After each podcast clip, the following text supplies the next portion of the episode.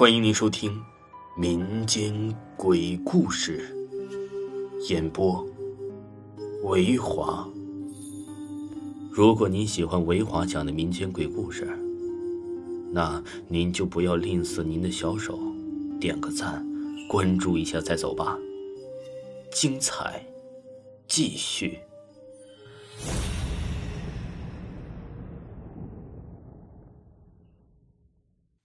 我先说一个自己经历的一件事儿，我记得是在无锡的一家酒店，名字就不说了，免得影响人家生意。这家酒店呢，在很偏僻的一个地方，离我第二天出差的地方啊非常近，而且又方便。我当天到酒店已经是晚上十二点半了，匆匆忙忙到酒店前台刷了身份证，登记开了房间，心里想的就是早点洗漱睡觉，明天要早起。由于啊旅途劳累，而且时间太晚了，我脑袋呀是昏昏沉沉的，只想早点睡觉。所以啊，我登记好，什么也没想，直接就上了电梯去找房间。等我在走廊里一个一个房间看过去的时候，再看看手里房卡的号码，心里呀有一个不祥的预感。等我找到房间的时候，果然走廊尽头的一间房间，而且正对着这条长长的走廊。先说明一点，由于从小环境的熏陶，加上耳濡目染，本人是很迷信的。说迷信这个词儿啊，也有点不贴切，应该是我对一些未知的事情都保持着相信和敬畏的态度。相信大部分人都听说过住酒店要注意的一件事儿，就是不要往走廊尽头的房间。原因怎么说的都有，我就不细说了。总之啊，我心里很不舒服。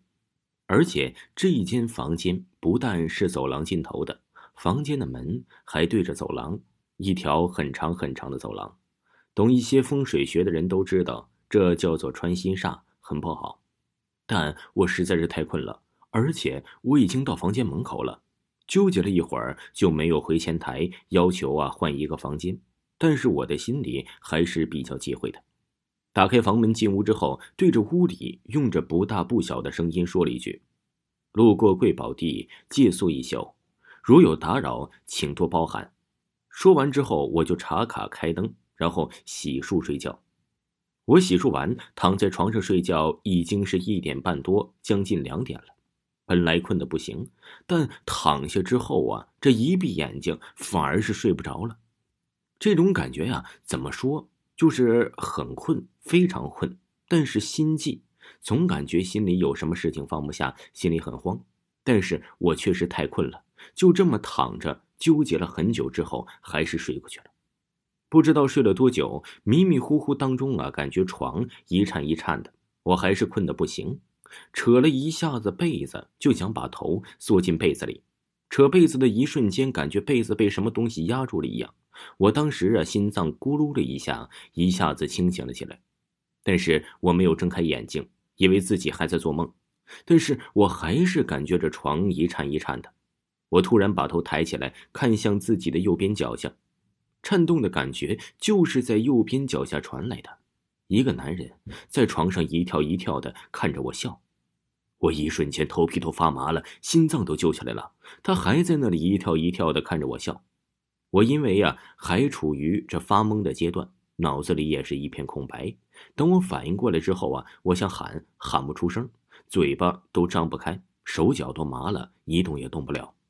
我就处于躺在床上，头抬起来呀，看着那个男的这样一个状态，他就看着我，嘴角微笑的，身体上下一晃一晃的。这个状态持续了一会儿，他突然咧开嘴笑了一下，下了床，走进了卫生间。这卫生间呢，在床的左边，他是从右边下床的。我眼睛啊，就全程盯着他从右边下床，走进了左边的卫生间。途中啊，他还路过了一面镜子。我特意注意了一下，他路过镜子的时候，镜子里面看不见他。等他进了卫生间之后，我虽然吓得不行，但是还是使劲的活动身体，想坐起来，但是身上还是一点力气也没有。我就从手指开始使劲的让拳头攥紧，一点一点的，我感觉我左胳膊能动了，然后用左胳膊撑住自己的半个身子，使劲的往起坐。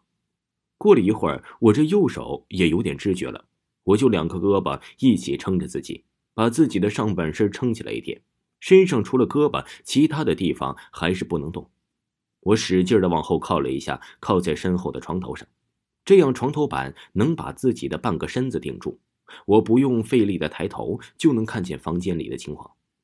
卫生间里传来了两声洗手池这开水的声音，呲呲两声，很短暂。我心呐要提到嗓子眼了，就这么盯着卫生间门口的方向。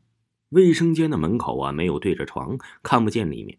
我心脏是通通的跳，就这么盯着，盯了半天，什么也没有发生，也没有声音了。突然，强烈的困意袭来，我坚持了一下，没坚持住，就这么坐着又睡过去了。再醒来啊，我是被闹钟吵醒的。我睁开眼睛，自己还是保持着倚在床头板的坐姿，用了力气之后，发现我身体能动了。我鼓了一下勇气，掀开被子，下了床，直奔卫生间。里面一切如常。我又把窗帘全部拉开，阳光照进房间，没有那个男人了。我洗漱、穿衣服、收拾好东西，退房，吃早餐，去见客户，谈事情，一切如常。对于神鬼之事，向来都是信则有，不信则无。我是个既不唯物也不唯心的人，所以对于以上这个经历，我觉得还是有必要简单的分析一下原因，用来给对于不相信存在鬼神之事的人给一个还算合理的解释。我入住酒店的时候，身体已经是处于一个很疲惫的状态了，这是前提。人体如果处于一个极度疲惫的状态的时候，就容易产生一系列的问题，比如产生幻觉、睡眠质量不高、容易梦魇等等。但是对于梦魇，迄今为止没有一个正确的科学合理解释。而且我入住酒店的时候，由于是走廊尽头正对着走廊的房间，而且呀，我本身比较迷信，可能在那时候就已经给了一个心理暗示，导致当晚的睡眠质量很差。当我睡觉的时候，由于身体上的极度疲倦，而且已经给了自己的心理提示，所以产生梦魇。姑且自己认为是梦魇了，遇见不该看见的东西。而且我以上经历中所形容的那些情节，我自己确信是亲眼所见。但是对于唯物主义的人来说，完全可以认为是我在做梦。以上解释完毕。